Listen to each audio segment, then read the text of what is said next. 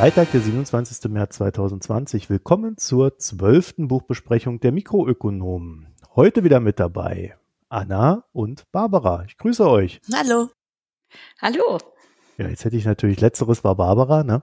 Ist ja wieder, wieder viel zu überstürzt hier. Barbara, wir haben in einer anderen Zeit als die, in der wir jetzt leben, beschlossen, ein Buch zu lesen. Emile Solar, Geld und ich sage gleich dazu, ich habe das Ende Februar fertig gelesen. Seitdem bin ich umgezogen, sitze im Hausarrest, darf nicht mehr essen gehen. Das Leben ist ganz anders. Also äh, ich bin gespannt, ob sich meine Wahrnehmung des Buches seitdem geändert hat. Es geht aber auch um etwas, was in den letzten Tagen und Wochen passiert ist. Es geht um Börse im höchsten Rausch wie auch im tiefsten Absturz. Und wir haben das tatsächlich beides erlebt in diesen Wochen. Wir haben im Februar die All-Time-Highs gehabt und wir haben jetzt im März die Abstürze in heftigsten Prozenten gehabt. Barbara, du hast es überlebt, du bist ja Schweizerin oder du wohnst ja jetzt zumindest in der Schweiz, bist ja keine Schweizerin, aber du wohnst da. Und ähm, wie geht's denn der Schweiz so? Also, ich bin auch Schweizerin. Echt? Ja, seit oh. letztem Jahr bin ich auch Schweizerin. Ach, so übergelaufen. Genau. Ja, nicht, nein, ich habe auch noch einen deutschen Pass. Und wie geht es uns hier in der Schweiz derzeit? Naja, der Börse auch nicht so gut. Und die Schweiz hatte ja zunächst auch mal eine der am schnellsten steigenden Fallzahlen innerhalb von Europa. Wir sind äh, sehr nah an Italien mit einem sehr regen menschlichen und äh, ja auch Handelsaustausch mit Italien. Und es sieht aber jetzt derzeit so aus, dass die Fallzahlen weniger stark ansteigen. Die Leute halten sich sehr, sehr gut an die Regeln. Vor allem auch die jungen Leute bleiben sehr stark zu Hause. Davon profitiere ich auch als Hochschullehrerin. Ich habe diese Woche das erste Mal meine Vorlesungen online auch live gehalten und alle Studierenden waren da. Das gibt es sonst nicht, schon gar nicht montags, aber sie waren alle da. Neugierig auf das neue Format und eben auch ans Haus gebunden. Wunderbar. Und Anna, bei dir so? Ich habe jetzt meine erste Woche im Homeoffice hinter mir und ich muss sagen, ich muss mich noch ein bisschen dran gewöhnen. Also es hat durchaus auch seine Vorteile, aber ich bin mal gespannt, wenn wirklich alle diese, also dieses eigentlich Überhitzen der Calls und, und der Tausenden von E-Mails und was alles läuft, ob nicht dann, wenn das so weitergeht, auch nicht Menschen ins Burnout dann, dann irgendwie geraten, weil es ist schon, also ich finde es schon alles noch sehr, äh, für die Nerven noch sehr anstrengend, aber vielleicht ist es auch, liegt es auch an mir, dass ich mich da auch erst noch reinfinden muss. Also ich war ja schon immer im Homeoffice oder schon sehr lange und äh, mein Problem ist schlichtweg, dass ich, äh, ich bin dann immer zum Mittagessen gegangen, habe dann abends immer noch so eine kleine Routine gehabt, außerhalb des Homeoffice. Und durch den Umzug und äh, den ganzen Kram mit diesen wilden Börsen habe ich jetzt nur in diesem Office hier verbracht und war mit dem Umzug beschäftigt. Letzteres ist dann ja nicht Arbeit, aber irgendwie doch sehr viel Arbeit und deswegen, naja, bin ich jetzt auch noch nicht so ganz glücklich, aber ich bin mal gespannt, wie sich das so einfindet. Interessanterweise darf der Pizzaladen hier um die Ecke noch produzieren. Gestehe, ab und zu kaufe ich mal eine, aber natürlich sozial total distanziert. Ich finde das alles sehr aufregend und in letzter Zeit ist ja sehr viel Geld verschwunden an den Börsen. Könnte das was mit unserem Thema zu tun haben, Barbara? Unbedingt. Deshalb haben wir das Buch hier auch ausgewählt. In weiser Voraussicht, ne? ja, jede Os hat mal ein Ende. Das, so könnte man das Buch auch zusammenfassen. Und Emile Solar hat Ende des 19. Jahrhunderts diesen Fortsetzungsroman geschrieben und statt dass ich jetzt erstmal eine Inhaltsangabe mache, so wie ich das sonst mache, würde ich gern mit einem Zitat einsteigen, der auf einer Makroebene das ganze Buch und die letzten Wochen, die wir erlebt haben, zusammenfasst. Das Zitat ist auf der Seite 461 in dieser sehr schönen Ausgabe der anderen Bibliothek. Ich zitiere mal. Das war die verhängnisvolle, periodisch wiederkehrende Epidemie, die alle 10 bis 15 Jahre an den sogenannten schwarzen Freitagen den Markt reinfegt und den Boden mit Trümmern bedeckt. Jahre müssen vergehen, damit das Vertrauen wiederersteht, die großen Bankhäuser wiederhergestellt werden, bis die Spekulationsleidenschaft von neuem auflebt, entfacht wird und die Geschichte wieder von vorn beginnt, eine neue Krise herbeigeführt und in einem neuen Krach alles vernichtet. Das ist, äh, finde ich, eine tolle Stelle. Emil Solar, 1800 91 auf Deutsch erschienen. Ich glaube, in den Jahren vorher, 87 oder so, äh, im französischen Original. Äh, besser kann man es nicht auf den Punkt bringen. So, das ist This Time is Different. Und ähm, auf der Makroebene ist das im Grunde genommen auch schon die Zusammenfassung des Buchs. Aber nun haben wir ja bewusst kein Sachbuch gelesen über einen Börsenkrach, äh, sondern einen Roman. Und äh, Solar gelingt es hier wirklich, diesen Börsenkrach vorzuzeichnen in Form, ja, ich glaube, so etwas nennt man ein Sittengemälde, was er hier äh, geschrieben hat. Es gibt ganz viele Akteure, die verfolgt werden. Es gibt ganz genaue Ablaufbeschreibungen vom Handel auf dem Parkett. Äh, es geht um ganz viel Geld und es geht auch um ganz viel freizügigen Sex. Und trotzdem steht eine Person im Mittelpunkt, das ist der Spekulant Aristide Sakar. Äh, der gründet eine Bank, sie heißt Universalbank und mit dieser Bank möchte er gern Infrastruktur- und Minenprojekte im Nahen Osten finanzieren. Ich sage jetzt Nahe Osten, im Roman nennt er diese Region den Orient. Und diese Projekte sind die Idee eines äh, Ingenieurs, der viele technische Ideen hat, finanziell jedoch völlig unerfahren ist. Er wird dann der Verwaltungsratspräsident dieser Universalbank. Sakar interessiert sich auch gar nicht für diese Projekte. Er begeistert sich zwar für die, aber Ihm geht es vielmehr äh, um die Spekulation. Sie sind, diese Projekte sind für ihn nur ein Vorwand, den Kurs der eigenen Aktie, also der Aktie der Universalbank, in die Höhe zu treiben. Und dazu scheut er auch nicht vor illegalen Tätigkeiten und allerlei Mauscheleien zurück. Und das Ende kommt, wie ich es gerade schon zitiert habe, der Aktienkurs fällt, weil völlig überbewertet und viele der Spekulanten, die Sakar für diese Investition in die Universalbank begeistern konnte, verlieren sehr, sehr viel Geld. Und als Sieger aus dem Ganzen geht der angestammte konservative Bankier Gundermann hervor, der der Herr des Pariser Finanzplatzes ist. Na, und das ist so die Geschichte mit ganz vielen spannenden aktuellen Themen. Ich weiß jetzt gar nicht, mit welchem Thema wir da anfangen sollen. Vielleicht Anna, Marco, was fandet ihr am spannendsten an der ganzen Geschichte? Ich muss sagen, dass das Spannendste eigentlich an der ganzen Geschichte für mich ist, dass es so eigentlich die heutige Realität abbildet. Das heißt letztendlich für mich, dass auch nach so 150 Jahren der Mensch sich doch überhaupt nicht verändert hat. Man kann das lesen, vielleicht sind wir jetzt in Techno Technologien weiter, aber letztendlich, um was es geht und auch die, die ganze Psychologie der Menschen, die er da darstellt, hat für mich überhaupt nicht an Realität verloren. Es ist, die Aktualität ist total gegeben und das finde ich eigentlich das Allerspannendste. Und dann letztendlich, wie er den ganzen Spannungsbogen gehalten hat. Ich habe von vorn bis hinten das Buch eigentlich durchgelesen, weil ich es so spannend fand. Auch wenn man schon von vornherein eigentlich weiß, was passieren wird. Trotzdem. Das finde ich ja interessant. Ja. Und zwar finde ich das deswegen so interessant, weil ich das Buch stinklangweilig. Ah, echt?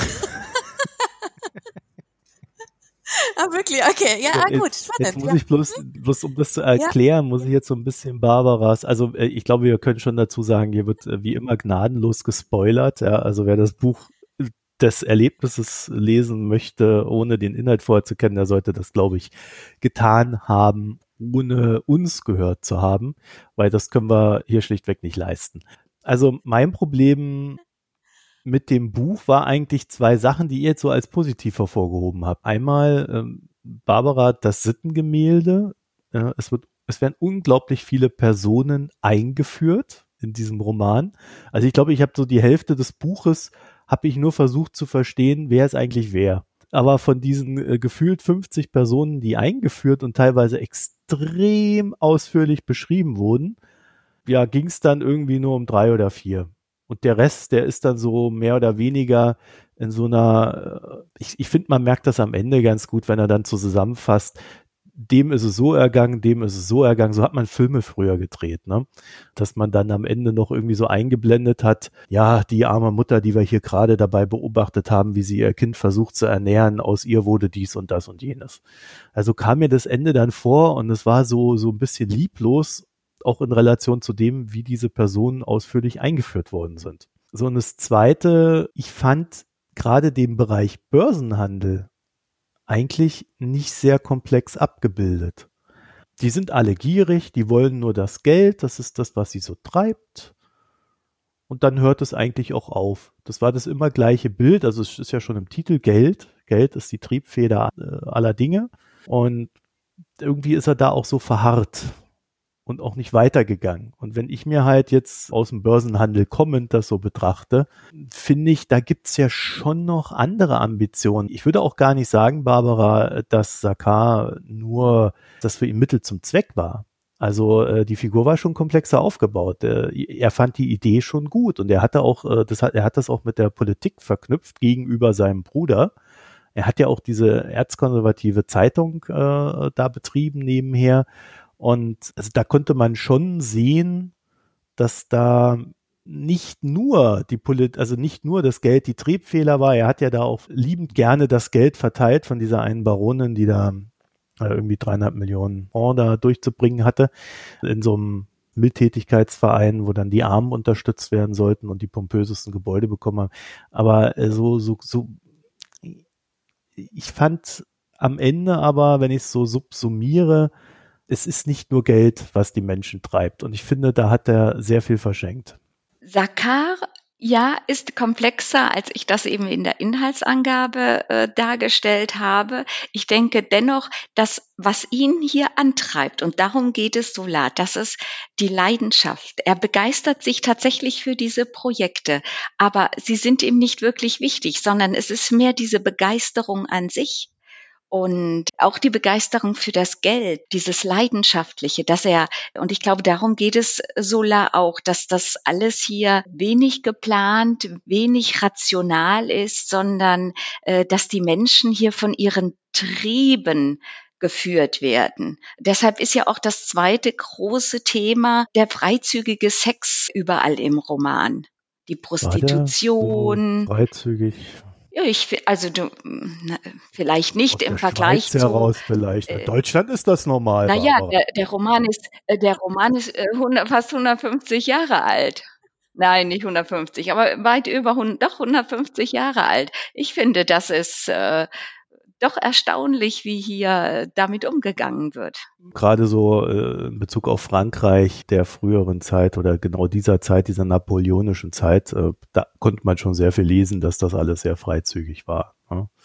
Also da würde ich schon sagen, das passt eher so in das Bildnis, was ich von dieser Zeit hatte. Es ist doch erstaunlich für die Zeit, auch wenn man sieht, was äh, danach dann geschrieben wird oder was in anderen Romanen, in denen es um Geld geht, da spielen ja diese, diese ganz, das Triebhafte viel weniger eine Rolle. Also wo ich dir auf alle Fälle zustimmen würde, ist, dass Sex in diesem Buch eigentlich fast immer mit Geld verknüpft war. Also äh, Geld war das, womit der Mann den Sex erringt bei der Frau. Also so grundsätzlich. Und es gab genau ein Pärchen, das aus diesem Schema ausgebrochen ist.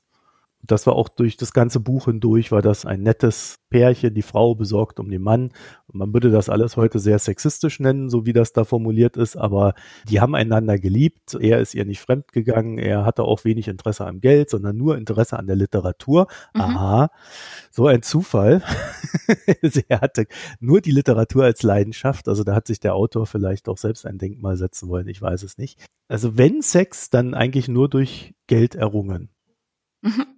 Ja, und die Schwester von dem Ingenieur, die Caroline. Also da geht's ja auch nicht um Geld. Und ich finde sie, die ja dann mit dem Sakar so eng zusammenlebt, oder auch diese, ist sie jetzt eigentlich die Geliebte, ist sie die Frau, ist sie die Mutter, quasi Ziehmutter, diese verschiedenen Rollen. Und ich finde so ihr Charakter oder ihre Gedankenzüge schon interessant psychologisch, weil sie durch das ganze Buch oder ab, weiß nicht, ab einem Drittel wird sie ja eingeführt, ihn eigentlich immer spiegelt und als was, wer ist jetzt dieser Sakar? Weil ich finde, nur zu sagen, eben, es ist jetzt nur die Triebe, die in anderer ist, das ist auch zu wenig. Ich finde, er ist schon komplexer und sie macht sich ja da so viele Gedanken und überlegt immer bis zum Schluss, wo sie nicht weiß, ist er denn jetzt eigentlich ein Gauner oder ist er ein Held? Ja, wobei ich das immer übertrieben fand. Ja, also ja, vielleicht gehört das auch in solchen Romanen dazu, dass das schon irgendwie Mhm. überspitzt dargestellt werden muss, aber im Grund genommen. Und für mich ist es auch nicht nur ein Buch, wo es jetzt um die Triebe geht, sondern ich finde schon, dass es eigentlich um Gesellschaftssysteme geht. Weil es ist ja einerseits diese überspitzte Form des Kapitalismus und dann gibt es ja von diesem Geldeintreiber Bush den Bruder, diesen Siegesmund, der ja irgendwie mit Marx zusammengearbeitet hat bei der in der in Deutschland in dieser was war das Rheinische Zeitung und der ist ja ein Marxist oder ein Kommunist und ich finde schon, wo da gibt's ja dann auch diese Dialoge oder diese Auseinandersetzungen, wo eigentlich immer wieder klar rauskommt, dass der Kapitalismus oder das Geld, dass ohne diese Art eigentlich gar nichts Großartiges entstehen kann. Und dass es dafür auch diese Spekulation braucht, dass es dafür die eingegangenen Risiken braucht, damit dann wirklich am Ende was Großartiges in der Welt entstehen kann. Ob das jetzt richtig ist oder falsch, das ist zu diskutieren, aber ich finde, dass da schon mehr noch abgebildet wird als nur die Psychologie eines, also der umtriebigen oder triebbesessenen Menschen. Ja, wobei ich sagen würde, diese Caroline, hm, die ist ja nicht ganz so glaubwürdig für mich. Also klar, ihre, ihre Zerrissenheit wird da dargestellt, äh, aber im Grunde genommen, also mich hat das nicht überzeugt. Die, sie ist auch die, äh, die Figur im Roman, die mich am meisten äh, genervt hat. Sie ist ja die cleverste eigentlich auch, die früh genug verkauft. Und sie sieht aus wie so eine typische Mitläuferin. Das finde ich eben nicht, weil sie überlegt ja schon die ganze Zeit und am Ende möchte sie ihn ja eigentlich als den totalen Gauner hinstellen. Und dann sieht sie ja die armen Menschen, die eigentlich alles verloren haben, die ja trotzdem auch an diesen Sakar glauben und wo sie dann auch, ich weiß nicht, ob das nur Mitläufer, ich finde das nicht, weil letztendlich ist es ja auch die Frage, finde ich, und es bleibt ja offen bis zum Schluss, wer ist dieser Sakar? Ist es vielleicht ein Genie? Ja, natürlich ein ohne jegliche Verantwortung und so, aber ist es wirklich nur ein, ein triebbesessener Verbrecher? Ich weiß es nicht. Naja, am Schluss geht er ja dann auch ins Ausland und dort wittert er ja schon wieder neue Geschäfte. Also seine Lernkurve ist da schon relativ flach. Ähm, das ist ja auch sehr, äh, und da will er sich schon wieder in neuen Projekten dann engagieren, um die zu finanzieren. Und das finde ich dann auch nochmal ganz witzig. So am Ende in diesen neuen Geschäften soll es ja um die Trockenlegung von Sümpfen gehen. Und äh, das fand ich also irgendwie auch eine geniale Anspielung auf äh, die heutige Politik obwohl es nicht natürlich nichts damit zu ja, tun das hat. hat er sich damals gedacht. Wenn in 100 Jahren der Donald Trump da über 100 Jahren an die Macht kommt, dann dann habe ich meine Pointe. Nein, nein, natürlich nicht. Aber wir könnten ja heute aus der Zeit. Ich fand das wirklich sehr, sehr witzig. Das ist ein kleiner literarischer Zufall. Aber ich, ich sehe einfach äh, die, diese, diese Lernkurve an ihm nicht also diese Komplexität. Also er macht ja einfach weiter, er auch vorher schon. Also er ist so und kann sich nicht ändern. Die Spekulation ist das, was ihn antreibt. So, so sehe ich ihn gezeichnet. Ihr lasst so eine eine Sache jetzt gerade noch so außen vor, die ist natürlich auch zeittypisch. Äh, da tun wir uns aber heute wesentlich schwerer mit dem Thema als äh, zu Zeiten Solars. Es ging Sakar ja auch immer um die Zerschmetterung des jüdischen Geldsystems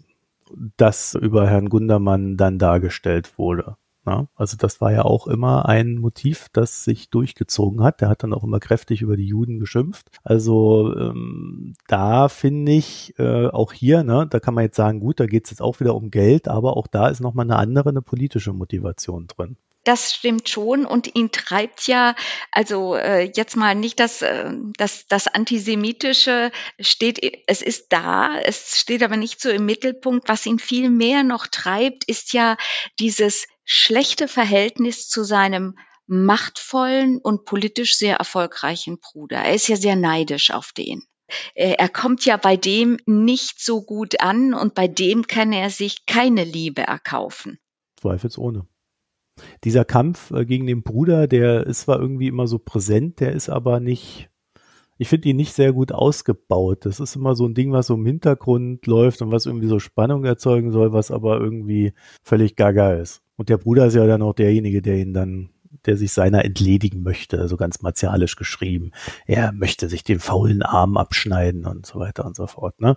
Ja, und dann sorgt er halt dafür, dass er ins Exil muss, wo er dann weiter spekuliert und Drain the Swamp Ideen pflegt, Wobei ich auch sagen muss, ich würde das noch in einem anderen Kontext drücken. Ähm, Spekulationen hatten in früheren Zeiten, äh, das heißt so bis Ende des 18. Jahrhunderts, Mitte des 19. Jahrhunderts, war viel Spekulation auch in, im Sinne von da steckte wirklich kein Wert dahinter. Also da wurden, wenn dann Goldbarren da waren, wurden dann irgendwie die Goldbarren durch äh, andere Metalle ersetzt und gelb angemalt, damit die Prüfer äh, getäuscht wurden oder man hat die Prüfer bestochen und so weiter. Und dann irgendwann begann es, dass die Spekulation tatsächlich eine feste Basis hatte. Und ich finde, äh, jetzt so, was man da bei Sakar sieht, ist ja schon naja, da wird schon ein Wert geschaffen. Es wird versucht, Handelsrouten zu etablieren. Dann auch äh, die Trockenlegung von Sümpfen. Ne? Das macht man ja auch nicht, um den Sumpf trocken zu legen, sondern da soll ja was passieren. Da wird Infrastruktur aufgebaut. Das ist etwas, was erst so gegen Ende des 19. Jahrhunderts in der Spekulation entstanden ist. Ich meine, in der Realität war das 1900 Keks in den USA, glaube ich, wo ein Kanalisationssystem erschaffen wurde. Das war die erste Spekulation, die einen Mehrwert hinterlassen hat. Da sind zwar die Börsen gecrasht, aber da hinten dran stand halt eine Kanalisation.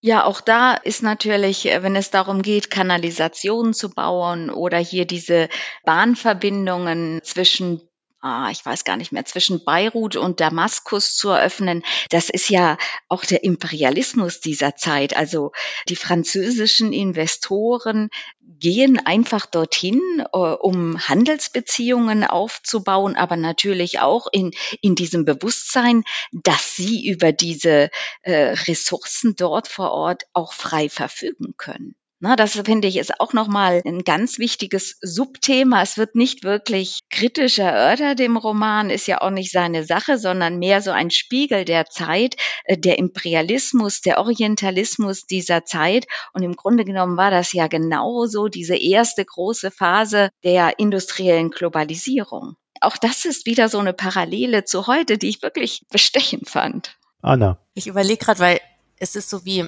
dass die Politik schwächelt. Also Frankreich scheint da ja in der Richtung politisch nicht stark genug zu sein und dass jetzt eigentlich das Kapital übernimmt.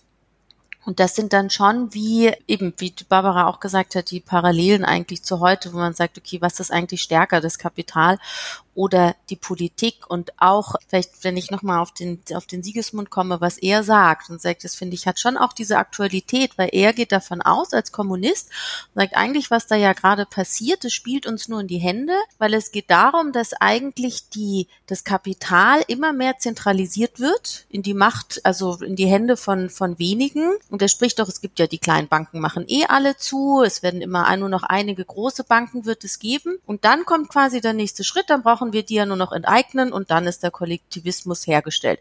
Soweit sind wir ja heute Gott sei Dank noch nicht, aber das sind ja all diese Tendenzen, die heute auch da sind. Und das finde ich halt schon interessant und eine Form von Aktualität. Das ist schon klare Kapitalismuskritik im Roman. Natürlich Du, der Solar, glaube ich, hat nie an der Börse gearbeitet. Von daher fehlt da vielleicht wirklich in den Beschreibungen das Komplexe und äh, er bleibt da in seinen Abläufen sehr schematisch. Aber ich denke trotzdem, also er ist nun mal Literat und äh, als solcher macht er das nicht, macht er das nicht schlecht. Also weil all diese Themen, die er hier reinbringt, auch die vielen Personen, das, äh, also für mich klang das alles so ein bisschen fast wie eine Telenovela und ich habe mich wirklich, ich habe mich dann auch auf die Suche begeben, ähm, ob es nicht eine Verfilmung gibt und es wundert mich doch sehr, dass das Buch eignet sich wirklich sehr gut für einen Film oder eine Miniserie auf Netflix, aber ich habe nur eine Verfilmung gefunden, die übrigens gar nicht schlecht ist, die ist von 1928. L'Argent ist auf YouTube auch zu sehen. Es ist ein Stummfilm, also man muss gar nicht so doll Französisch können, um das zu verstehen.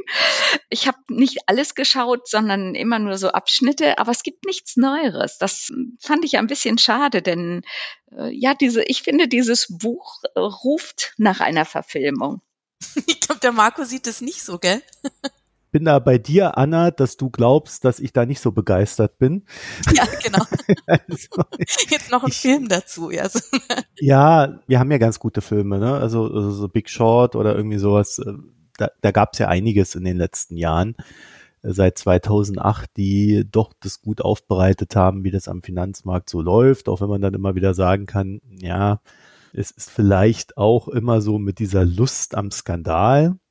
Ja, vieles ist halt einfach nur das System selber. Also das ist nicht unbedingt dann der Mensch, der da walkt und wirkt, sondern es ist halt einfach die, die Konsequenz des Systems, das man sich aufgebaut hat. Und diesen systemischen Blick, den vermisse ich dann doch recht oft bei der ganzen Sache. Meinst du jetzt in dem Buch, wenn ich nochmal nachfragen darf, also der systemische Blick? In dem Buch ohnehin. Also ich, finde, in dem Buch ist das System Börse mit all seinen Konsequenzen und Rückkopplungen auf Politik eigentlich, also es ist in Andeutung ziemlich gut, aber es bleibt halt auch immer nur so an dieser Oberfläche. Er hat ja dann am Ende sogar drin äh, die Bankenrettung, um das System zu retten, dass der Gundermann dann irgendwie äh, da noch ein bisschen bereit ist, ein bisschen Geld zu geben, damit da nicht alles zusammenbricht, was ja auch ihn dann erwischen ja. würde. Das hat er dann auch so, ja, da macht man, also erst, erst zündet man das Haus an und dann hilft man halt, es zu löschen. so, so hat er es ja zusammengefasst. Genau, damit ne? nicht das ganze Viertel in Flammen aufgeht. Genau.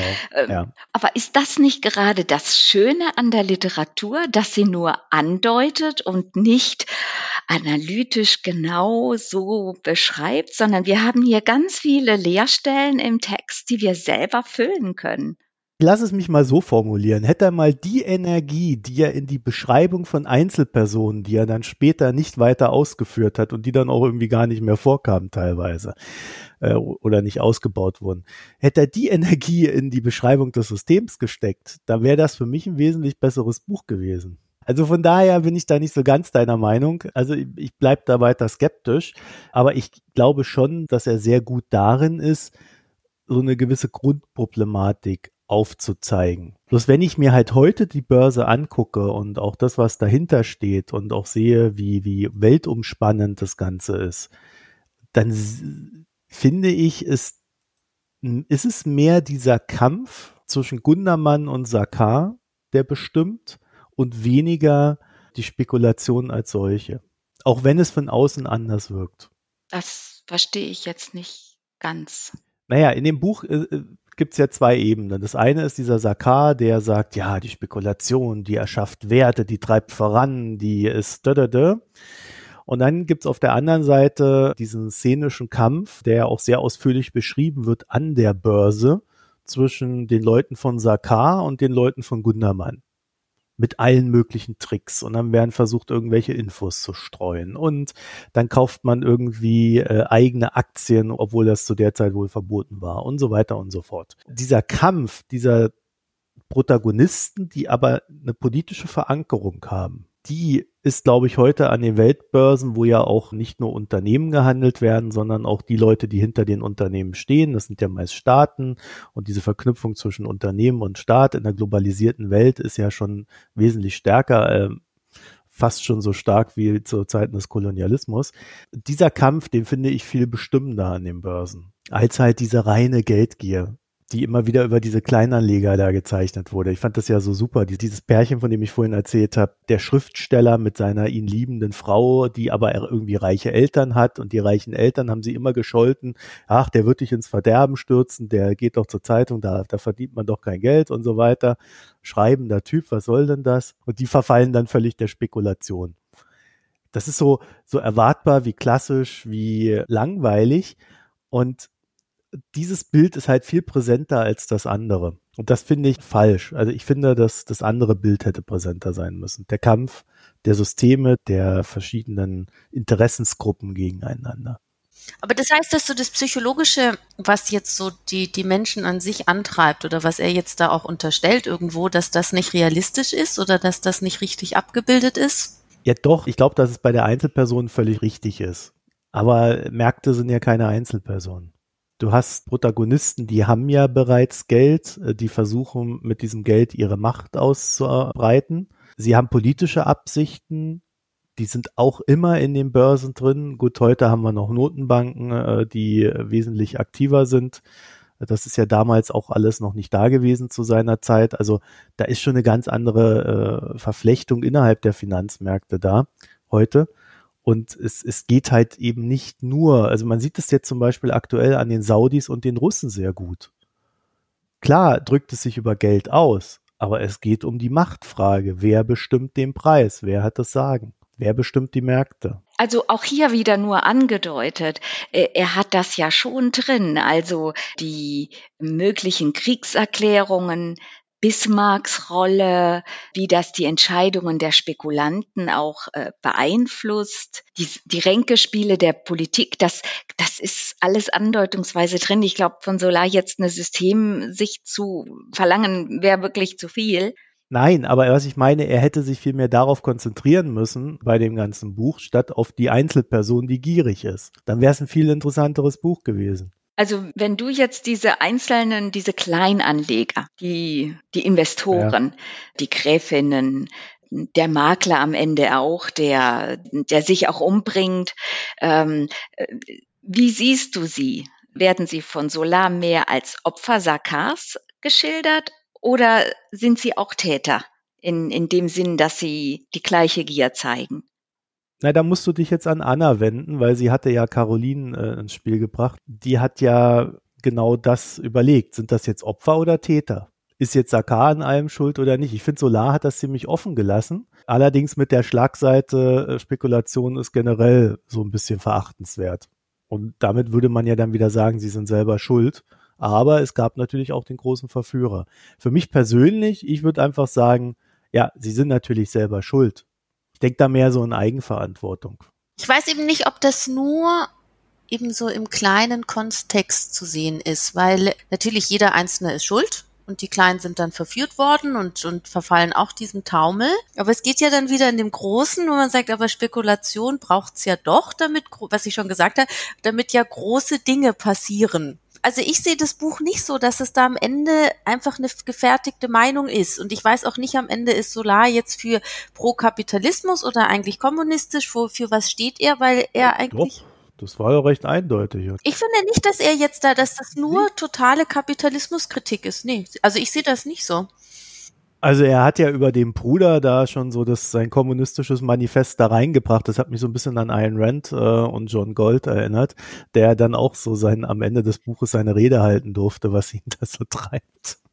Also, war jetzt bei Solar jetzt nicht so ausführlich, aber ich fand, der hat da schon eine Schlagseite gehabt. Aber da wird, also ich weiß jetzt nicht genau, ich habe es jetzt nicht vor mir, aber es gibt, also wenn es dann wieder um den Sigismund geht, der da von seinen Theorien mhm. da berichtet, wo dann auch der Sigismund selber zugibt und sagt, ja, was passiert eigentlich mit der Produkt, Produktionsfähigkeit der Menschen, wenn sie keine Aussicht mehr auf Gewinn haben? Was passiert denn dann eigentlich? Und das ist ja ein großes Fragezeichen, was ja uns auch heute immer noch antreibt. Ja, was ist irgendwie, was passiert, wenn eigentlich die Firmen nicht mehr gewinnmaximierend sind? Geht das überhaupt? Ich finde da nicht, dass das nur für eigentlich oder also ein antikapitalistische Ansichtsweise da präsentiert wird. Barbara, kannst du das auflösen? Also Solar sagt das natürlich nicht schwarz auf weiß, aber ich glaube schon, dass er über diesen Sigismund seine Gedanken hier schön einbringen kann, ohne dass er als Solar das sagen muss, denn als Autor hat er ja auch gesellschaftliche Verpflichtungen und ähm, gibt äh, ja und überlässt diese Aussagen lieber einer fiktiven äh, Person aber ich glaube schon, dass, äh, dass, das, äh, dass das bewusst so platziert ist, äh, auch mit dem Abschaffen des Geldes, dass, dass er dort dahinter stehen würde. Aber ja, nicht so eindeutig, denn er will es sich ja damit auch nicht verscherzen mit, mit der gegenwärtigen Gesellschaft. Er muss als Autor ja auch seine, seine Bücher platzieren, muss davon leben und äh, muss auch publizieren können. Das ist ja auch so ein ganz, finde ich jetzt auch nochmal ein ganz gutes äh, Thema, das er mit reinbringt, diese, diese Verflechtung von Medien und ähm, Mächtigen. Äh, Sakar äh, kauft sich dann einfach eine Zeitung, damit sie seine Meinung weiter verbreitet. Das ist ja auch wieder etwas, das wir ge gerade jetzt in der heutigen Zeit ganz viel haben mit dem Murdoch-Imperium, Jeff Bezos äh, und äh, wer halt genug Geld hat, der kauft sich eine Zeitung und dann kann er die mein öffentliche Meinung beeinflussen. Ja, oder macht einen Podcast. ja. Ja, auch wir sind meinungsbildend. Zu dem Thema politisches Weltbild von Solar noch zwei Anmerkungen. Ich werde euch dann eine Dissertation verlinken aus dem Jahr 2017, die sich damit beschäftigt hat. Die habe ich mal nebenher rausgesucht, aber das konnte ich jetzt auch noch nicht lesen. Das heißt, da müsst ihr dann selber reingucken, was das Ergebnis ist. Und das andere, also Solar war als Schriftsteller oder beziehungsweise als politischer Journalist schon recht gnadenlos offen soweit ich das mitbekommen habe in meinen kleinen Recherchen. Und deswegen würde ich sagen, er versteckt sich da nicht. Oder hat sich da auch nicht groß versteckt. Okay, das, äh, ja, da kenne ich Solar als Autor zu wenig, aber ich finde, er macht es sehr geschickt. Also er ist ja jetzt nicht thesenhaft, dass er sagt äh, in einem Epilog, ja, es musste ja so kommen, sondern er lässt andere Personen für sich sprechen. Also eben, was ich gesagt habe, ich finde, man kann das nicht so deuten, für was er jetzt steht. Aber vielleicht lese ich ja auch das irgendwie anders. Das für mich natürlich dieser Sakar, das ist ein absoluter Narzisst, unsympathisch, skrupellos, alles total grauenhaft, vom Charakter her auch komplex behaftet, was auch eben die Beziehung zu seinem Bruder betrifft und so weiter. Aber gleichzeitig, also ich finde immer wieder, wenn Menschen was hervorbringen, die sind halt nicht Mainstream und die sind zum Teil einfach katastrophal, was ihr Charakter betrifft. Ja, dass er, dieses, was die Caroline da irgendwie immer ins Schwanken kommt und sagt, ist er jetzt eigentlich ein Held, ist er ein Gauner? Ich kann das schon verstehen, was sie da meint. Hm, ja, eine Sache, und das ist aber vielleicht auch so eine äh, Geschichte, dass das Buch jetzt halt dann doch schon paar Jährchen alt ist, die Person Sakar dann auch gerade so im äh, Hintergrund, dass da ja auch immer eine Vergewaltigung noch mitverhandelt wird, die er mal vollzogen hat an einer Dame, die dann irgendwie einen verkrüppelten Arm hatte, noch ein Kind rausgebar. Diese Storyline, die war auch irgendwie nie so richtig ausgearbeitet und wurde dann am Ende auch nur dazu benutzt, dass das Kind dann auch noch irgendwie draußen in der Welt herumwildert. Aber das Bildnis habe ich da nicht verstanden, weil Sakar ja auch noch in der Welt draußen herumwildert. Also ja, das, das war mir irgendwie nicht so ganz klar, was er mir damit sagen wollte. Jedenfalls hatte ich aus, aus der heutigen Sicht gelesen, konnte ich so diese Carolinen nicht verstehen. Ich glaube, im Kontext der damaligen Zeit war es besser verständlich. Weil der, der hat einfach zu viel Mist gebaut, als dass man da irgendwie was Positives erblicken konnte, finde ich. Und er gibt es ja weiter. Also du sagst ja, diese Storyline mit dem Kind, also dem Ergebnis seiner Vergewaltigung, das verliert sich dann, der wildert aus, ja. Aber äh, dieser Viktor, das ist der Sohn, der führt ja tatsächlich Sakars Verhalten weiter. Auch er vergewaltigt ja die, äh, ist das die, eine Grafentochter, also diese adlige Nachbarin, äh, die als Krankenschwester in dieser Verwahranstalt mitarbeitet. Er vergewaltigt die, also er führt quasi das Leben genauso fort wie sein Vater, den er nie kennengelernt hat. Ja, und genau in dieser Storyline fand ich aber dann so ein, so ein, er hat ja, glaube ich, immer geschrieben, die mit dem zu langen Hals. Ich weiß nicht, wie, wie genau er es formuliert ja, hatte. Ja, ja. Ne? Und, und das hatte immer sowas, sowas Abwertendes und er hat die Person auch so beschrieben, als dass es irgendwie dann so ein bisschen im Raum schwang, so, so nach dem Motto, sie wollte es doch auch. Das hat er so, das fand ich ein bisschen perfide, was er da gemacht hat. Ja, da würde, würde heute mancher sicherlich sagen, äh, klassisch Rape Culture. Also da, da fand ich überhaupt so ein paar Szenen, wo ich sagen würde, also aus unserem heutigen Wissensstand heraus, schwierige Kiste. Also damals war das vielleicht normal, also heute finden wir das vielleicht eher nicht mehr so dolle. Also da würde mich auch mal die Hörerinnen und Hörermeinung empfehlen, äh, wenn es denn jemand gelesen hat mit uns, wie ihr das so fandet. Ich kann mich da nicht mehr ganz so leider an das Detail erinnern. Deshalb weiß ich das nicht so. Diese vergewaltigte Frau am Ende, das, äh, na, das, das habe ich jetzt nicht ganz so gelesen. Äh, sie ist, mhm. also sie ist sicherlich von allen äh, diejenige, die am ehesten als Opfer dargestellt wird, äh, aber sie gehört ja auch einem dem verarmten Adel an und der ist dem Untergang geweiht. Ich glaube, das, das ist das, was Solar damit sagen will. Gar nicht so etwas über mhm. das Lieb, also über das Schicksal dieser Frau oder äh, dass sie hier das Opfer einer Gewalttat wurde, sondern dass es mit Familien wie der ihren zu Ende geht. Dass sie in der Gosse landen? Weil da sind sie ja am Ende gelandet. Ja. Ne? Dieses alles, dass sie alles verloren haben und ich denke auch, dass das schon auch um diese Caroline wieder geht. Weil sie besucht die ja dann auch noch, die Mutter mit der Tochter. Ja. Und da geht's ja immer auch darum, ist sie denn eben Mitläuferin oder sogar Mittäterin? Weil sie hat ja das alles, also sie hat ja dafür gesorgt, dass dieser Junge in das Heim kommt und dadurch hatte er dann Zugriff oder über, wie man das auch nennt, äh, sollte auf die junge Frau. Und hätte sie das sich nicht dafür eingesetzt, dann wäre das alles nicht passiert. Also ich habe das eben eher so gelesen, dass das eigentlich diese ganze Geschichte immer um die Rolle von der Caroline dabei geht. Haltet ihr sie denn für schuldig, die Caroline? Also ist sie Mitläuferin oder ist sie Täterin oder ist sie unschuldig? Anna, du fandest doch ihre Persönlichkeit so faszinierend. Fang du mal lieber an. Faszinierend ist jetzt vielleicht Oh, übertrieben, aber das war jetzt so ein Schweizer Dolch in den nee, Rücken. sondern ich glaube, nee. Nein, ich glaube, also faszinierend ist so, sondern total menschlich. Und genau darum geht es ja. Also dieses, deshalb, ich glaube, ich verweigere das zu sagen, ist sie jetzt Täterin, ist sie jetzt mitschuldig, ist sie da? Das Ganze spielt ja über, ich weiß es nicht, fünf, sechs Jahre. Und das ist, das ist vielleicht, das ist wahrscheinlich alles.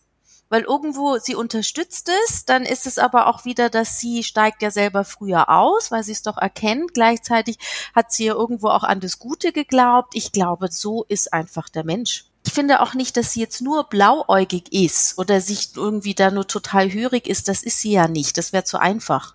Nee, sie löst ihre kognitiven Dissonanzen so auf, dass sie selber keinen Schaden davon trägt, zumindest keinen materiellen Schaden. Na, das stimmt nicht ganz. Also sie verkauft zwar ihre Aktien äh, zu einem guten Preis, also rechtzeitig vor Ja. Zusammenbruch, aber sie gibt das Geld dann weg. Und zwar inklusive der Erbschaft, das wurde dann ja auch nochmal Mhm. explizit erwähnt, die auch in die Kapitalerhöhungen dieser Bank da so mit reingeflossen sind, äh, sodass sie am Ende äh, quasi schon weniger hat, als sie gehabt hätte, wenn sie gar nichts getan hätte. Und äh, das könnte man dann natürlich auch so ein bisschen als Schuldeingeständnis werten. Ne? Ja, das stimmt, das stimmt. Da gebe da geb ich euch recht. Ähm, Also mir ist einfach diese Caroline, das war mir ein bisschen zu dick aufgetragen, wie sie hier Mhm. mit sich immer ringt und dann äh, gibt sie Saka eben doch immer nach. Ja, vielleicht ist es menschlich. Äh, mir ging sie damit immer mehr auf die Nerven. Äh, ja, als Figur im Roman. Also nichts Persönliches. Nee, gar nicht. Ja, also ich fand sie jetzt auch nicht sehr sympathisch. Ich muss auch sagen, ihr Bruder, äh, ich glaube, über den sollten wir auch nochmal sprechen. Ihr Bruder, der Ingenieur, der ja angeblich von nichts eine Ahnung hatte, der wurde ja dann schon mehrfach beschrieben, wie er sich dann so in die Zahlen reinarbeitet und den ganzen Bullshit schon sieht, den der Sakada gemacht hat, ne? Und das wurde ja auch immer wieder verhandelt und sie haben ihm dann immer wieder nachgegeben und äh, am Ende war halt die, die Motivation, äh, da das größere Ziel zu erreichen, halt doch höher als äh, der Wille, die Probleme aufzudecken. Ne? Also der Bruder, der gerade auch für Caroline da wiederum so als unschuldig galt, ich fand, der war schon ziemlich schuldig. Ja, und da gibt's auch, also einerseits war ihm das alles bewusst und da ist natürlich dann auch eine Naivität, weil wenn man sagt, man lässt sich da als, was ist das, Vorstandspräsident da wählen und da weiß man doch ganz genau, dass man für alles dann mithaftet. Also da kann ich dann schon, also da sehe ich dann schon ähm, mehr, dass das einfach, das ist ja auch ganz klar eine juristische Schuld, die er da hat. Ja, dieser Amelin ist sowieso eine komische Kunstfigur, weil er auf der einen Seite der Ingenieur ist, der an den Fortschritt glaubt, mit technischen Erfindungen die Welt voranbringen will, die Welt zusammenbringen will. Und auf der anderen Seite ist aber seine äh, eigene Triebfeder ist total rückwärtsgewandt. Äh, Er möchte ja, dass, dass der Papst wieder in Jerusalem, also wieder, dass der Papst in Jerusalem installiert wird. Also völlig nostalgisch also das erinnert mehr an die Kreuzzüge im Mittelalter. Also das ist eine, eine ganz komische Figur, womit ich auch so ein bisschen Probleme hatte. Dieses einmal rückwärtsgewandte, dann das fortschrittliche. Mhm. Und ja, er wird ne, Kolonialistisch, ne? äh, auch, äh, ja gut, aber ist, so war die katholische Kirche, glaube ich, schon immer. Durch den Missionarseifer. Ähm, also heute vielleicht nicht mehr, aber ja, früher dann schon. Ja, und dann auf der anderen Seite eigentlich der Einzige, der irgendwas zustande gebracht hat, wirklich in der realen Welt. Also wenn jemand. Ja, lustigerweise. Ja, ne? Also die anderen, ja. die ja dann klar natürlich Geld und dann an der Börse und so weiter. Aber er also es ist ja nicht so, dass da gar nichts stattgefunden hat. Also diese Dampfschiffgesellschaft, die wurde ja wirklich gegründet und die hat war wohl auch erfolgreich und hat funktioniert. Dann waren sie kurz oder ich weiß nicht mehr genau auf Gründung dieser türkischen Bank. Das hat ja auch geklappt. Also da hat ja wirklich vor Ort wirklich, da hat er was zustande gebracht. Also er war kein Blöffer in dem Sinn. Ja, auch diese Siedlung am Karmel, auch die ist ja entstanden und ist sehr gut gewachsen. Also ich habe noch eine Frage, aber vielleicht ist sie jetzt auch für hier zu detailliert. Gell? Was ich nicht verstanden habe, rein technisch ist, was haben die denn da mit der zweiten Tranche da eigentlich gemacht? Ich weiß nicht, Marco, ob du das noch so im Kopf hast. Da wurde doch auch irgendwas gelingt und ich habe es im Lesen, ich habe es nicht verstanden. Ich glaube, was, was du meinst, ist, sie haben, also was sie die ganze Zeit gemacht haben bei den Kapitalerhöhungen und was da wohl nicht erlaubt war, dass sie erstens Aktien gezeichnet haben, ohne dass sie das volle Geld hinterlegt haben. Also die haben quasi, was weiß ich, für 300 Millionen Aktien, also fiktive Zahl jetzt, ja.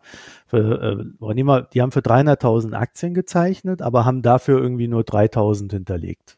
Das ist das eine. Und das andere ist, dass sie bei den Kapitalerhöhungen Aktien über die Bank gezeichnet. Also die Bank hat ihre eigenen Aktien gezeichnet. Also womit zwar die Kapitalerhöhung gezeichnet wurde, aber sich das Kapital faktisch nicht erhöhen konnte. Und dann gab es eine Kapitalerhöhung, wo Sakar versucht hat, ich weiß nicht, ob es die zweite oder dritte dann war, ich meine, es war die dritte dann, wo er versucht hat, das Ganze zu bereinigen. Und da wollte er die Kapitalerhöhung so hoch machen, dass er quasi wieder genug Geld hat, um alle Missstände zu beseitigen. Aber das hat er dann, er hat zwar die Kapitalerhöhung durchgebracht, aber er hat die Missstände nicht komplett beseitigt, weil er dann halt auch wieder zu geldgierig war, wenn ich es richtig im Kopf habe. Mhm. Und dann. Und dann hat er immer das Kapital der Bank dafür benutzt, um die Aktien zu kaufen. Also er selber hat ja, und das war ja der Knaller, er selber hat ja noch nicht mal was dran verdient. sondern er hat einfach nur mit diesem Geld spielen wollen, um den Gundermann niederzuringen und hat dann immer wieder mit dem Kapital der Bank die eigenen Aktien gekauft. Es war nie so viel Kapital da, dass er alle Aktien hätte kaufen können, weil nur dann hätte er machen können, was er wollte. Ne? Mhm. Und deswegen konnte Gundermann gewinnen.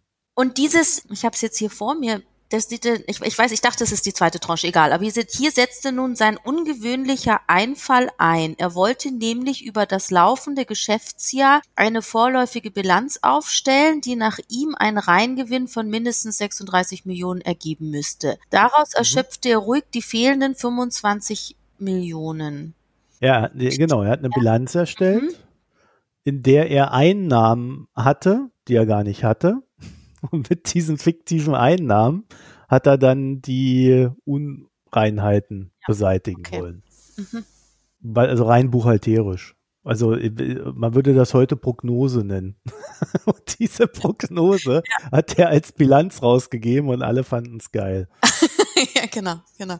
Okay. Ja, nee, dann glaube ich. Also das war schon ziemlich absurd, ja. das muss man schon wirklich sagen. Also auch da sieht man dann vielleicht auch, wie sehr sich die Kapitalmärkte dann doch weiterentwickelt haben bei allen Problemen, die es da immer noch gibt. Okay, na, ich glaube, dann, dann habe ich das verstanden.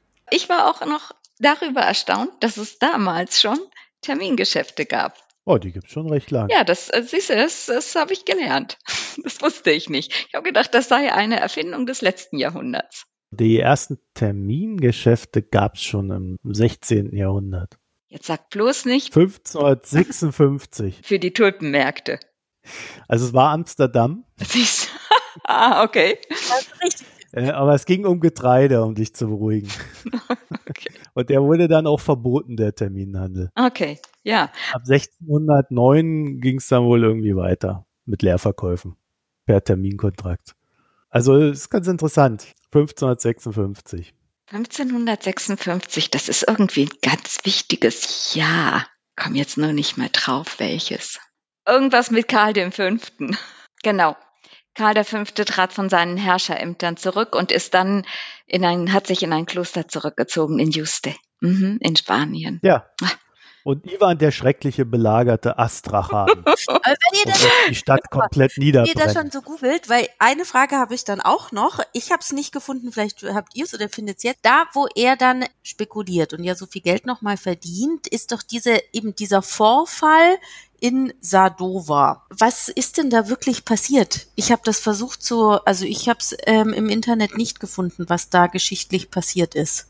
Ich weiß gerade nicht, was du meinst. Also es gibt ja in einer Situation, wo doch der, ach, ich habe den Namen leider vergessen, von dem Bruder, was ist der denn? Assistent oder wie auch immer, ihm da liegt. Er liegt doch Informationen, dass Frieden kommen wird. Und er steht Ja. auf steigende Kurse. Zuerst ist es aber so, dass doch die, die Kurse sinken aufgrund dieses, was da in Sadova vorgefallen ist. Und ich habe es nicht verstanden. Ich glaube, das ist schlecht übersetzt. Also das ist im Deutschen die Schlacht bei Königgrätz.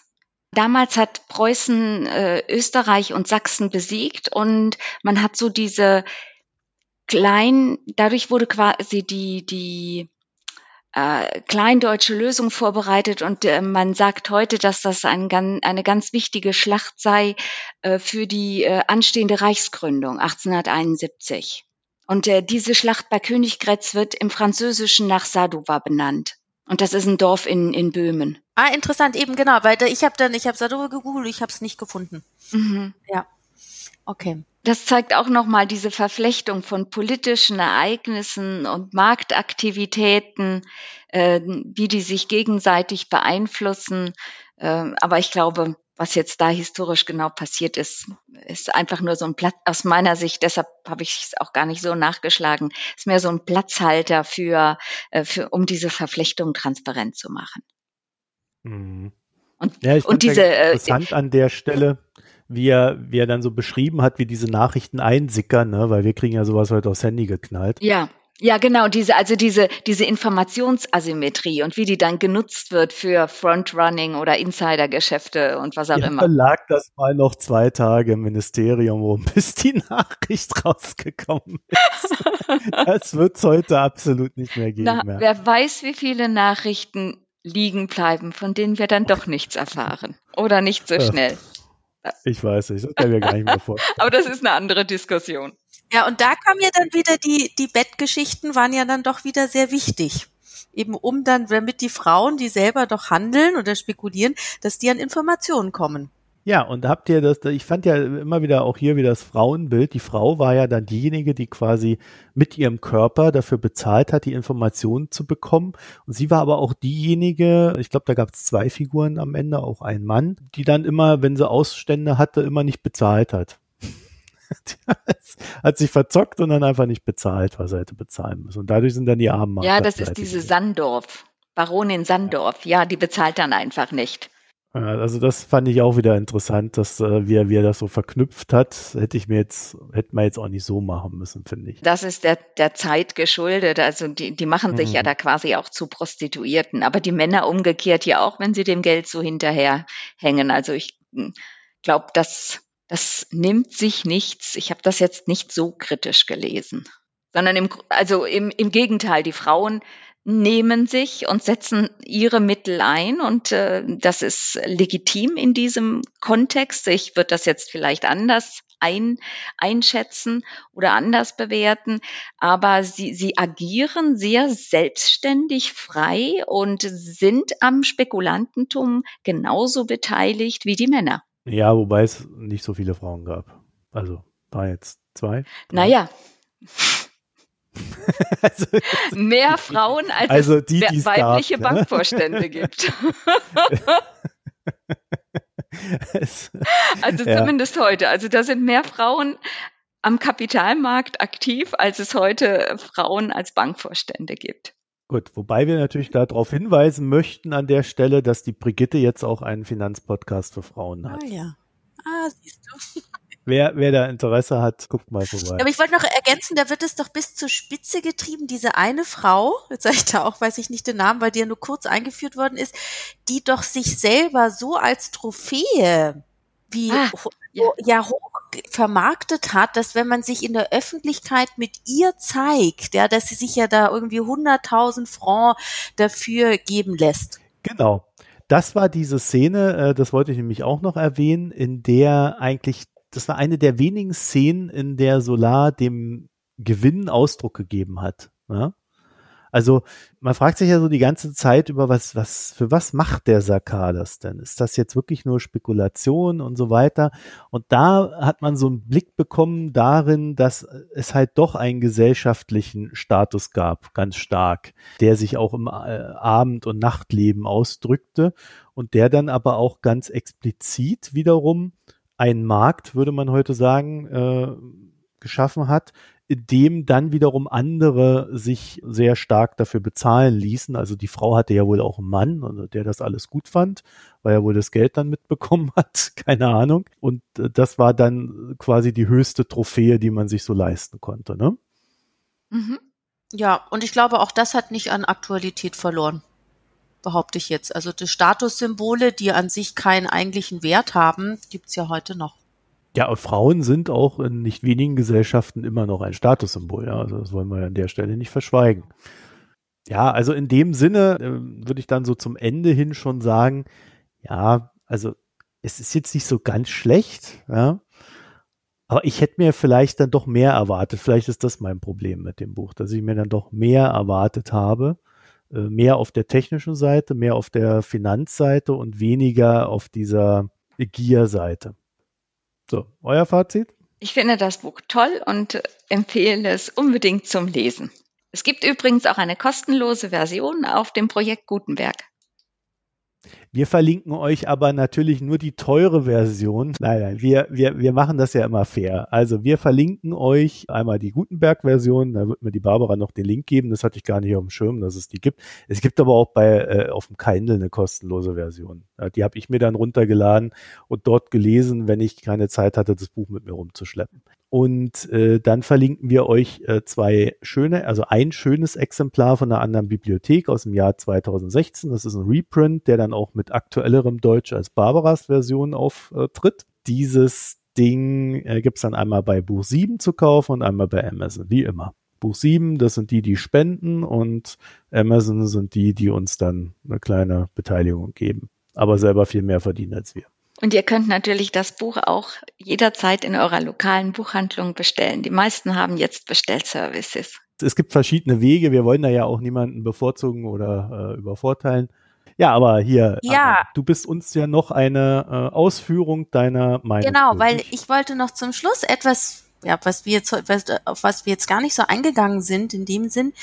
Also für mich, ich habe das erste Mal Solar gelesen, weil ich habe auch Nana irgendwie noch nicht gelesen, zum Beispiel ich finde seine Sprache großartig. Und das ist, glaube ich, auch ein Grund, weil neben inhaltlich, wie stimmt es, psychologisch, diese ganzen Handlungsfelder und so weiter, ich finde seine Sprache großartig. Und wenn man Freude hat irgendwie an, an ähm, wirklich, ähm, wie sagt man, pittoresker Sprache und so eine Wortgewalt, dann würde ich das sowieso lesen. Echt? Ja. Ich fand das ziemlich schlicht, aber gut. Surkamp geschädigt oder sowas, ne?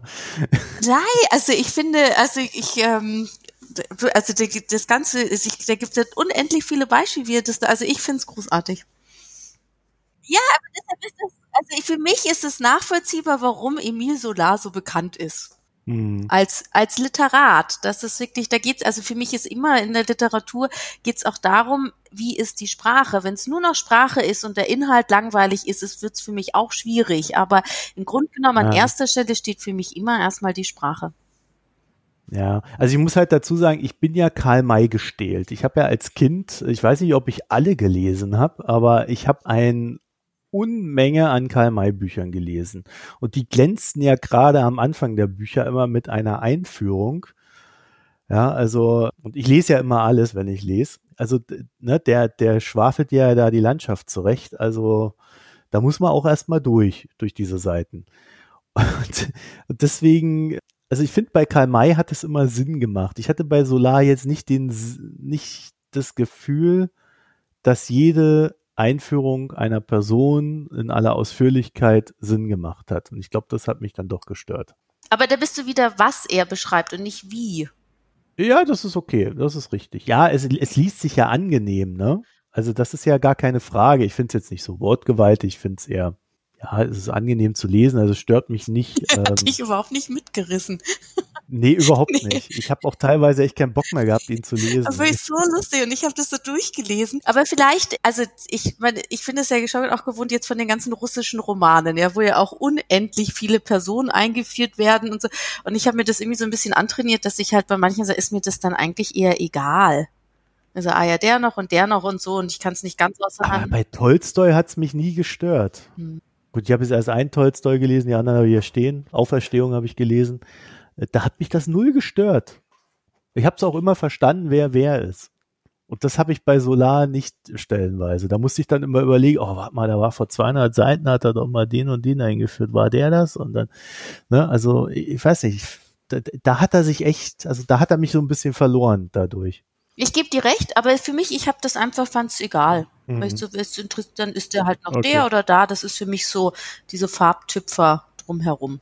Das ist ein guter Begriff, Begriff, den du noch hier reinbringst, Anna. Das, das ist aber ein Farbtupferl. Also gerade diese ganzen Massenszenen und diese Szenen, die draußen spielen, da ist es dann gar nicht mehr so wichtig, wer die einzelne Person ist, sondern ich hatte wirklich das Gefühl, dass ich hier so eine Art impressionistisches Gemälde vor mir habe, das in seiner Gesamtheit wirken will und es gar nicht um das Individuum geht. Mhm. Interessant. Vielleicht, Marco, musst du es nochmal lesen. Nee. nee, okay. Ich habe ganz wenige Bücher zweimal gelesen. Das wird sich auch nicht ändern. Wer weiß. Nein, nein, nein, nein, das mache ich nicht. Ja, okay, dann sind wir damit am Ende. Ne? Oder habt ihr noch etwas Wichtiges zu übermitteln? Es ist alles gesagt. Schaffen wir das Geld ab. Ja. Schaffen wir das Geld ab. Ja, ich bin da ja nicht so ganz überzeugt. Ja, also Siegesmund hat mich nicht überzeugt. Äh, ich warte noch auf äh, einen adäquaten Ersatz, der uns alle motiviert und gleichzeitig das System so gut regelt, wie Geld es am Ende tut. Aber ich finde, man kann ja trotzdem für Verteilungsgerechtigkeit stehen. Ja, weil das ist ja auch ein Aspekt von Geld, dass man äh, politisch für seine Verteilung eintreten kann über Steuern und so weiter und so fort. Also da gäbe es sicherlich noch die ein oder andere Möglichkeit. Und vielleicht doch noch zum Schluss, was ein Punkt, den er auch bringt, ist ja eigentlich dieses der Wert der Arbeit. Und mhm. was wir jetzt gerade, um vielleicht in Bezug zu, wo wir alle gerade drinstecken, ähm, zu ziehen, ähm, wo wir ja auch sehen, auf was kommt es denn jetzt wirklich an und auf alle Pfleger und alle Helfer und alle Menschen, die jetzt draußen ähm, den anderen Menschen helfen, die aber zum Teil am wenigsten bezahlt werden, das ist doch genau der Punkt, dass wir uns immer wieder erinnern, was ist eigentlich der Wert der Arbeit. Gutes Schlusswort. Ja, super. Damit beenden wir die heutige Folge. Ihr könnt weiteres nachlesen auf www.mikroökonomen.de. Die Barbara hat es diesmal verweigert, einen Text zu schreiben zum, zu unserem ähm, Buch. Aber äh, nächstes Mal können wir sie vielleicht wieder überzeugen. Und da ist natürlich auch die Frage, was lesen wir denn als nächstes, Barbara? Was lesen wir? Stiglitz lesen wir. Der Preis des Profits. Es geht also weiter mit der Frage, wie sinnvoll ist es, viel Geld zu verdienen, wenn anderen dadurch, wenn es anderen dadurch schlecht geht. Weil jetzt habe ich ein bisschen ein schlechtes Gewissen, weil, obwohl Marco, du hast ja Solar selber gewählt oder vorgeschlagen und jetzt Stieglitz, also ich hoffe, dass es für dich nicht ganz zu zermürbend wird, weil ich glaube, du hast darauf ja eigentlich keine Lust. Was? Och, ich habe noch nie Stieglitz gelesen, weil ich ihn so ein bisschen monothematisch empfinde. Ich habe dann so das Gefühl, hast einen Vortrag gehört, kennst du alle Bücher. aber vielleicht wäre ich ja positiv überrascht. Also, also ebenso hatte ich das irgendwie, also ich, vielleicht sehe ich es ja genauso, aber ähm, wenn du findest, wir sollten den jetzt an zweiter Stelle und erstmal nochmal ein anderes. Nee, alles gut. Nee, das, wir lesen den. Wir lesen den jetzt. Sind ja auch nur 400 Seiten oder so wir haben jetzt alle Homeoffice und super viel Zeit, wie ich gelesen habe, uns zu optimieren und mal die Bücher zu lesen, die wir schon immer lesen wollten. Und da passt das doch ganz gut rein. Wir haben jetzt aber auch noch keinen Termin dafür. Also wir, ich denke mal, wir versuchen das vielleicht bis Ende April. Wäre so mein Vorschlag. Und äh, dann können wir dann ist Corona vorbei, hoffen wir, oder es wird zumindest besser, dass wir wieder rausgehen dürfen und so ein Zeugs. Und äh, ja, dann können wir die nächste Buchbesprechung machen. Und was wir dann danach lesen, das entscheiden wir dann. Einverstanden? Sehr Ein, Alle dabei? Ja. einverstanden. Wunderbar. Dann also, unsere Hörerinnen und Hörer können dann noch auf www.mikroökonom.de gehen. Bitte nicht vergessen, äh, wenn euch die Folge gefällt, in die sozialen Netzwerke zu gehen und dort die Folge zu verteilen. Und äh, ja, wir haben Reddit, da könnt ihr mal reingucken und eure Meinung reinschreiben. Und wir haben natürlich auch unsere Internetseite, da ist der Blog, äh, da könnt ihr dann auch eure Meinung äußern. Beides würde uns mal interessieren, gerade beim Thema Geld. In dem Sinne, euch eine schöne Zeit. Barbara und Anna, ich danke euch. Tschüss. Danke dir. Tschüss.